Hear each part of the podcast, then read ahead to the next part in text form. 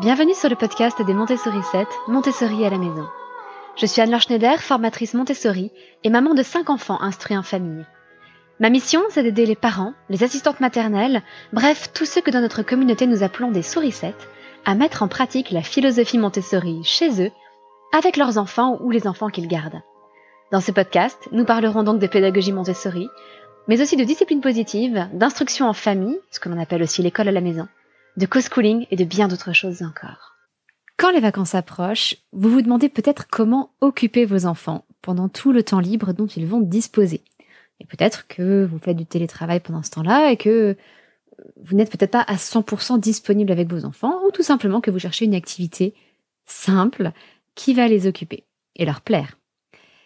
Et c'est aussi une question que nous nous sommes bien évidemment déjà posée et ça ne vous surprendra pas, l'une des activités qui a toujours beaucoup de succès, c'est le modelage. Et tant qu'à faire, si on peut fabriquer sa propre pâte à modeler maison, eh bien ça revient moins cher. Mais à l'époque, nous avions quatre enfants, dont une petite dernière qui n'avait que 13 mois, et qui bien évidemment mettait tout ce qui passait à la bouche. Ce n'était pas si simple.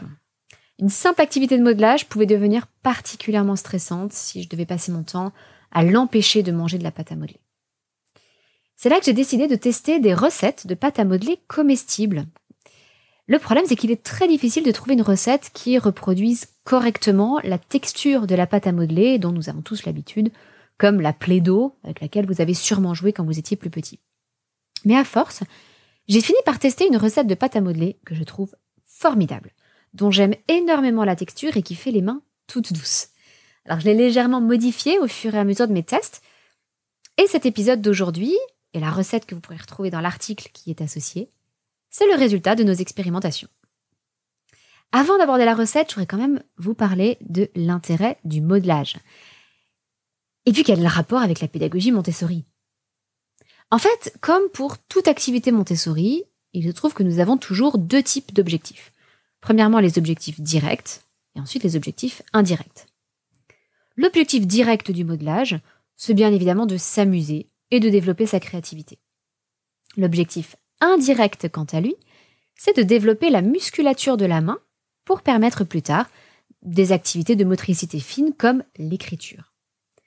Et en Angleterre, il y a déjà plusieurs années de cela, les pédiatres ont tiré la sonnette d'alarme en voyant des enfants qui étaient trop habitués aux nouvelles technologies et qui n'avaient plus la force nécessaire pour tenir leur crayon correctement et apprendre à écrire.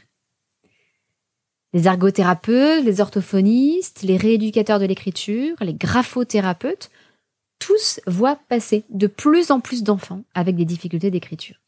Et généralement, la première étape de la rééducation consiste précisément à remuscler la main. Et pour ça, peu importe le médium, le support. Ça peut être de l'argile, ça peut être de la pâte à modeler, maison ou non. Ça peut être de la pâte à sel, qui est aussi quelque chose de comestible. Ça peut être de la pâte autodurcissante, comme la pâte Fimo. Peu importe. L'important, c'est que, la, main puisse travailler une matière légèrement résistante, de façon à lui donner toutes sortes de formes. Et ensuite, les enfants pourront tranquillement déployer toute leur créativité en aplatissant la pâte au rouleau, en faisant des marques avec les doigts, en perçant des trous, ou alors en découpant des formes à l'emporte-pièce. En revanche, euh, suite à notre dernière expérience de fabrication de pâte à modeler comestibles en famille, je sais maintenant qu'il y a des choses que je ne referai pas. Cette fois-là, j'ai voulu associer les enfants à la préparation de la pâte à modeler en bonne montessorienne. C'est vrai qu'ils aiment beaucoup cuisiner, surtout Elisabeth et Stan, donc ça allait de soi et comme tout était comestible, c'était sans danger pour notre petite dernière, si elle grappillait un morceau à grignoter sur la table. Donc nous avons pesé les ingrédients, nous avons bien mélangé, et là je peux vous dire qu'il en fallait de la force, et nous avons observé la cuisson sur les plaques, toujours en mélangeant. Jusque-là, rien de bien original, c'est exactement comme lorsque nous préparons un gâteau. Mais ensuite, eh bien il fallait colorer la pâte à modeler maison. On n'est pas obligé, mais c'est ce que nous avions prévu de faire grâce à des colorants alimentaires liquides et en poudre. Et là, là, c'était le drame. La première chose, c'est que bien évidemment, les colorants tachent beaucoup les mains. Une fois qu'ils sont vraiment intégrés à la pâte à modeler, la couleur ne dégorge pratiquement pas. Mais pendant qu'on colore la pâte, les mains sont directement au contact du colorant. Et celui-ci s'infiltre partout, dans chacune des petites stries de la main. Bon, après une dizaine de lavages des mains, la couleur finit plus ou moins par disparaître, mais quand même la, prochaine fois, je prévoirai des gants.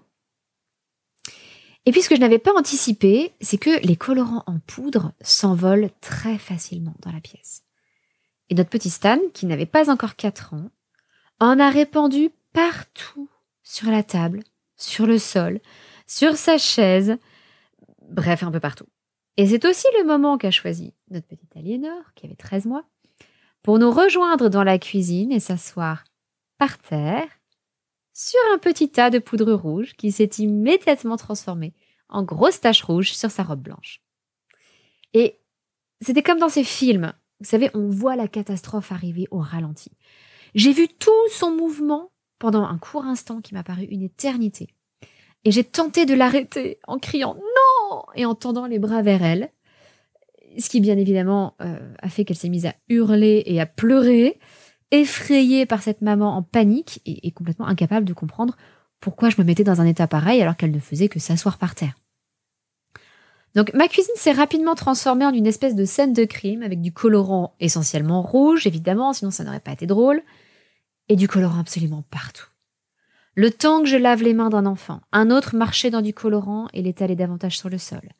Alénor était toujours en train de pleurer alors que j'essayais de nettoyer la tache sur sa robe et puis de frotter ses petits pieds qui étaient tout rouges.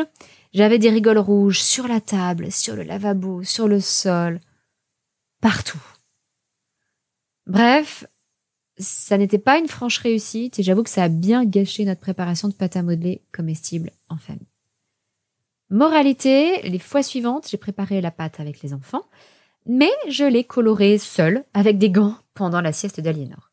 Et ça, on m'y prendra pas deux fois.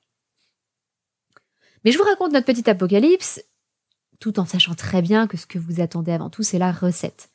Cette recette, vous la retrouverez évidemment dans l'article qui est associé à ce podcast. Ne prenez pas la peine de, tout noter. Mais voici en quoi elle consiste.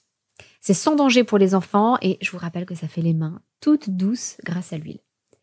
Il vous faut 325 g de farine, 225 g de gros sel, 750 ml d'eau, 6 cuillères à soupe d'huile, c'est ça qui hydrate les mains, 6 cuillères à café de crème de tartre, enfin qui hydrate, qui nourrit les mains plutôt. Donc 6 cuillères à café de crème de tartre et les fameux colorants liquides ou en poudre de votre choix. Pour ça, il faut mélanger la farine, le gros sel et la crème de tartre, donc tout ce qui est sec, dans une marmite ou une grosse casserole. Ensuite, vous ajoutez petit à petit l'eau et l'huile tout en mélangeant de façon à former une pâte assez liquide.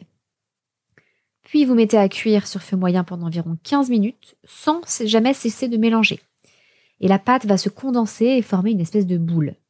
C'est un petit peu comme la pâte à choux, si vous en avez déjà fait. Ensuite, vous laissez refroidir sur du papier sulfurisé.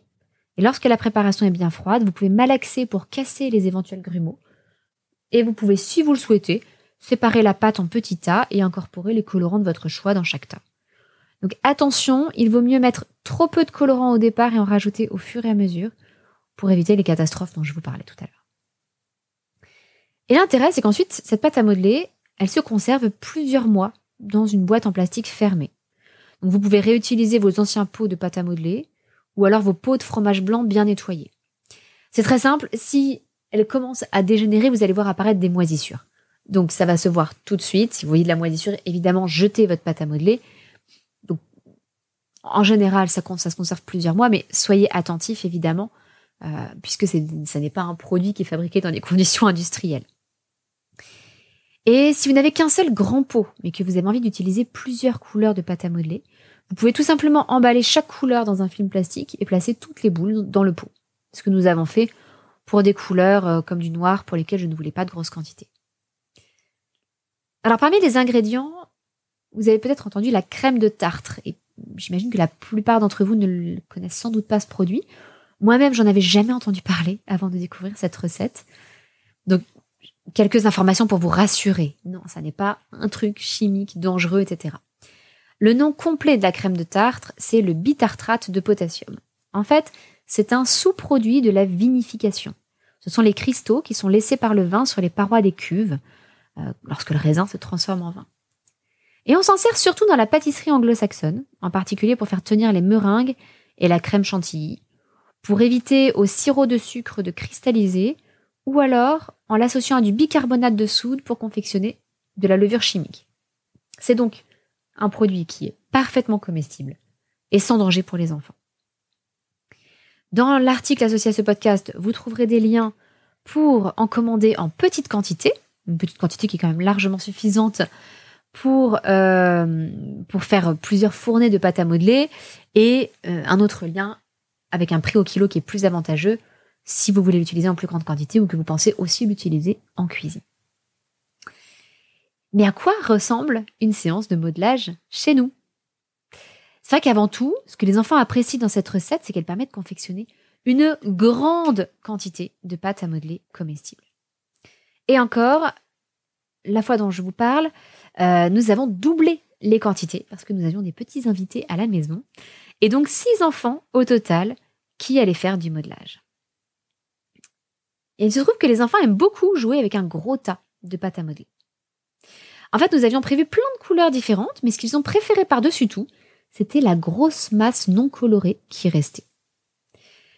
Ils ont pu faire des constructions, ils ont empilé leurs créations, joué au boulanger, etc. Bref, la prochaine fois, je ne suis même pas sûre de refaire autant de couleurs différentes. Mais les couleurs ont aussi un gros intérêt. Elles permettent d'apprendre déjà à distinguer les couleurs, ce qui représente un gros travail sensoriel dans la pédagogie Montessori, mais aussi d'apprendre à les mélanger. Parce que oui, si vous mélangez de la pâte à modeler rouge et de la bleue, vous allez obtenir du violet, exactement comme avec de la peinture.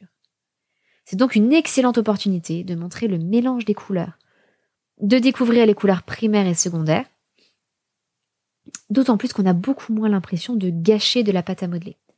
Pourquoi? Parce que le résultat est souvent très joli. Contrairement au mélange de pâte à modeler du commerce, qui deviennent en fait souvent gris et très très vilains. Les couleurs ne sont pas vraiment faites pour se mélanger. Donc au-delà du travail sensoriel sur les couleurs et le mélange des couleurs, pour nous, la pâte à modeler reste avant tout une activité non guidée. Ce n'est pas quelque chose que je présente de façon Montessori, pour nous, ça fait partie du jeu libre et des activités créatives à la maison. Je mets donc simplement à disposition des enfants quelques petits outils, des emporte-pièces, un petit rouleau à pâtisserie, etc. En gros, ce qu'on trouve généralement dans les kits de pâte à modeler. On peut aussi proposer des outils un peu plus fins, comme ceux qu'on utilise pour modeler l'argile, mais je préfère vous avertir, vous vous apercevrez rapidement que comme la pâte à modeler est beaucoup plus molle, il est en fait beaucoup plus difficile d'y réaliser des détails. On peut aussi essayer de réaliser des modèles spécifiques. Il y a toute une liste dans l'article associé à ce podcast euh, qui viennent du site MOM, où vous pouvez aussi utiliser cette pâte à modeler comestible pour le travail de géographie Montessori. Euh, il existe une vidéo que je trouve formidable et dont je vous mets le lien aussi dans, l'article, euh, qui a été faite par Great Extensions Montessori, pour montrer aux enfants comment on passe du globe terrestre au planisphère à travers ce qu'on appelle une projection géométrique. Elle coupe, elle a formé d'abord une petite terre miniature en pâte à modeler avec les continents en couleur. Elle la coupe en deux, elle pose chaque hémisphère sur la surface et puis avec une grande plaque de verre, elle appuie pour les aplatir et elle compare avec le planisphère Montessori qui est un puzzle de géographie. Et on utilise beaucoup le modelage en géographie Montessori parce que ça permet de donner une vision concrète des choses. Par exemple, c'est aussi avec de la pâte à modeler que l'on peut montrer comment les couches géologiques se forment, ce qui se passe lorsque des plaques tectoniques se rapprochent et forment un pli, puis une fracture, ou alors ce qui se passe quand une montagne s'érode. On peut aussi fabriquer des petits volcans, faire l'expérience euh, classique du volcan avec du vinaigre dans un volcan en pâte à modeler. Et c'est aussi grâce à la pâte à modeler ou à l'argile que l'on montre aux enfants les différents éléments des paysages géographiques, comme les falaises, les vallées, les grottes, etc. rien n'est plus visuel, n'est plus concret que la 3D, d'où l'intérêt du modelage. Mais là, on part plutôt sur des activités à faire avec les plus grands, les plus de 6 ans. Honnêtement, avec les plus petits, de manière générale, le mieux est de tout simplement s'amuser avec eux à créer des formes, quitte à utiliser n'importe quel objet du quotidien pour voir les dessins que l'on peut imprimer avec sur la pâte à modeler maison. Et le gros avantage, c'est qu'au moins, je n'ai plus à me préoccuper si nos plus jeunes enfants la mettent à la bouche. C'est tout pour aujourd'hui. J'espère que ça vous inspirera pour proposer de belles séances de modelage à vos enfants. Et je vous donne rendez-vous la semaine prochaine dans un nouvel épisode du podcast. À très bientôt, votre petite sourisette, Anne-Laure.